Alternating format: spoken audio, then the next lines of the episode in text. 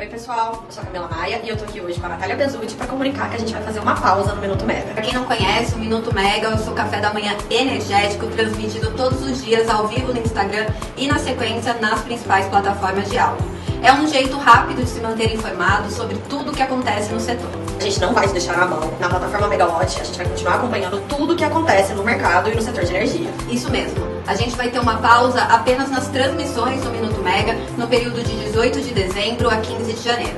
Então anota na agenda que já já a gente está de volta e para fechar com chave de ouro, levando em conta o momento do setor e as perspectivas para 2024, Camila Maia, qual é o título do primeiro minuto de janeiro de 2024? Primeiro minuto de 2024 provavelmente vai ter bastante emoção. A gente vai estar falando de algum jabuti, será? De algum retorno do Congresso, de alguma MP, alguma coisa misteriosa. O ministro de Minas e Energia, Alexandre Silveira, prometeu até 10 MPs para saírem até o final do ano, chegarem no Congresso, então deve ter alguma coisa por aí. Olha, vem aqui um pouquinho.